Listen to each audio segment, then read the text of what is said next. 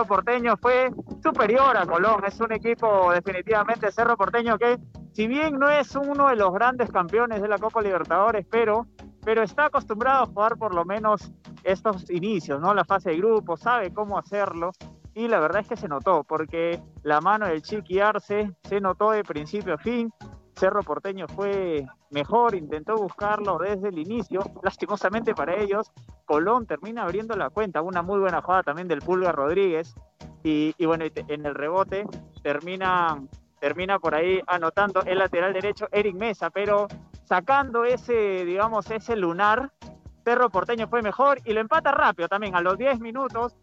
Una, una combinación entre los delanteros, entre los delanteros, Sergio Díaz y Fernando Romero termina justamente en el rebote del buen arquero de Colón, Bernardo Olturian, que bueno, lo, aprovecha el 9, que justamente hoy había reemplazado a Marcelo Martins Moreno, que está con una licencia por el fallecimiento de su señor padre, el goleador histórico de Bolivia, ha tenido que viajar a su país y bueno, ahora, ahora lo reemplazó Romero y de qué manera, y de qué manera anotó un doblete en el segundo tiempo. El Chiqui Arce hace un cambio fundamental.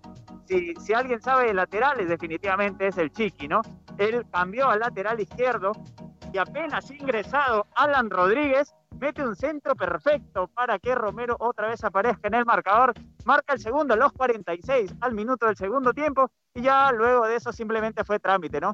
Colón se alontó un poco, tuvo algunas ocasiones, el Pulga Rodríguez también se cansó, tuvo que ser sustituido y ya luego cae el tercer tanto a través de Alberto Espínola, un centro perfecto, un centro preciso de Claudio Aquino, mucha calidad para el mediocampista número 22 de la selección también paraguaya. Y bueno, Espínola, el lateral derecho, termina haciéndole un golazo a Colón, el tercero, y ya luego simplemente fue trámite, ¿no? Se hicieron eh, todos los cambios en el local, en el visitante.